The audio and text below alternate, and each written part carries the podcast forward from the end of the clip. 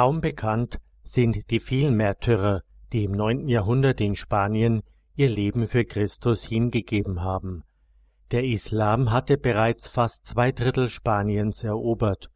Im Norden Spaniens hinterließ Alfons II. von Asturien in der Nachfolge der Goten seinen Nachkommen ein noch kleines, aber schon gefestigtes Reich mit dem Anspruch auf ganz Spanien. Die Realisierung dieses Anspruches lag freilich noch in weiter Ferne. Zu dieser Zeit wurden wahrscheinlich auch die Reliquien des heiligen Apostels Jakobus des Älteren nach Compostella gebracht. Alfons II. ließ dort zu Ehren dieses heiligen Apostels eine Kirche erbauen. Im Abwehrkampf Asturiens gegen Cordoba erwählten die Christen den Apostel Jakobus zu ihrem Patron. Das Emirat von Cordoba, Al-Andalus, daher der heutige Name Andalusien, erlebte damals unter den Umayyaden Abd al-Rahman II. und Muhammed I. seinen Höhepunkt. Die arabische Kultur zog auch viele Christen in ihren Bann, die Übertritte zum Islam mehrten sich. Die Christen, man hat sie Mosaraber genannt, genossen zwar Religionsfreiheit, aber nur als eine geduldete Ghettogemeinschaft, der jede öffentliche Tätigkeit untersagt war. Während der Islam, die Religion der zahlenmäßig relativ kleinen Eroberungsschicht, sich ungehemmt entfaltete, war der christlichen Kirche jede Werbung untersagt. Auf Bekehrungsversuche stand die Todesstrafe. Die Bischöfe, die der Bestätigung durch die Eroberer bedurften, fügten sich. Zu dieser Zeit lebte in Cordoba ein eifriger und sehr gebildeter Priester namens Eulogius. Er entstammte einer wohlhabenden adeligen Familie. Seine Eltern waren tiefgläubige Christen, die ihren Kindern ein gutes Vorbild waren und sie im christlichen Glauben erzogen. Der heranwachsende Eulogius hatte eine Freude am Gebet und am Gesang zum Lobe Gottes und diente gerne als Ministrant bei den Gottesdiensten. So war es nicht verwunderlich, dass er auch mit großem Ernst und Eifer das Studium der Wissenschaften aufnahm und sich schließlich zum Priester weihen ließ.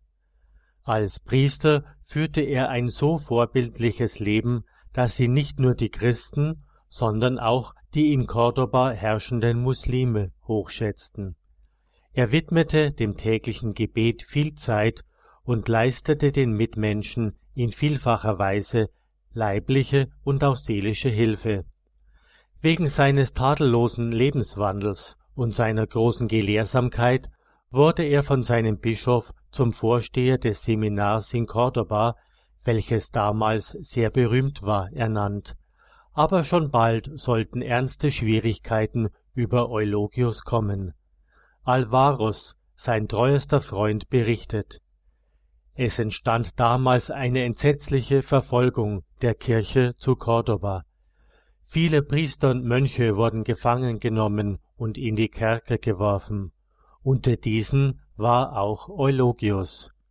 Er nutzte diese Zeit im Gefängnis zum Gebet und um seine Mitgefangenen zu trösten und zu stärken.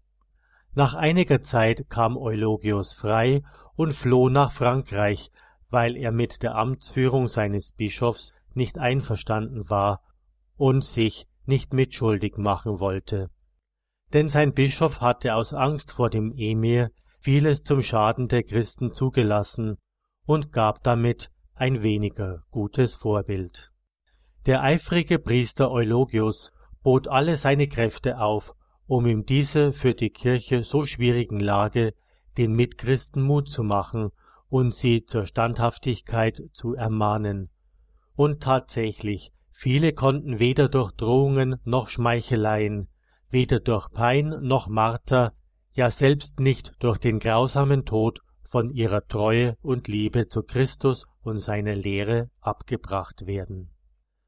Als im Jahre 858 der Erzbischof von Toledo starb, wurde der glaubenseifrige, mutige und gelehrte Priester von allen Bischöfen der Provinz zum Erzbischof und Metropoliten von Toledo erwählt. Eulogius war sich bewusst, dass ihm in seiner Heimat große Gefahr drohte. Er konnte auch nicht sogleich die Bischofsweihe erhalten, bis es letztendlich dann zu spät war, da er ins Gefängnis geworfen war. Der Emir von Al-Andalus suchte das Christentum mit allen nur möglichen Mitteln auszurotten. Viele Christen flohen vom Süden Spaniens in den christlichen Norden, Eulogius suchte die Christen zu stärken, so gut er konnte. Eine adelige Jungfrau mit Namen Leokritia hatte heimlich die Taufe empfangen, obwohl ihre Eltern Muslime waren. Sie musste aus ihrem Elternhaus fliehen und bat Eulogius um Hilfe, der sie bei treuen Christen verbarg. Einige Zeit ging alles gut, doch die Eltern kamen auf ihre Spur. Eulogius und Leokritia wurden gefangen genommen und zum Tode verurteilt. Eulogius erlitt am 11. März 859 seine Liebe zu Christus wegen den Märtyrertod.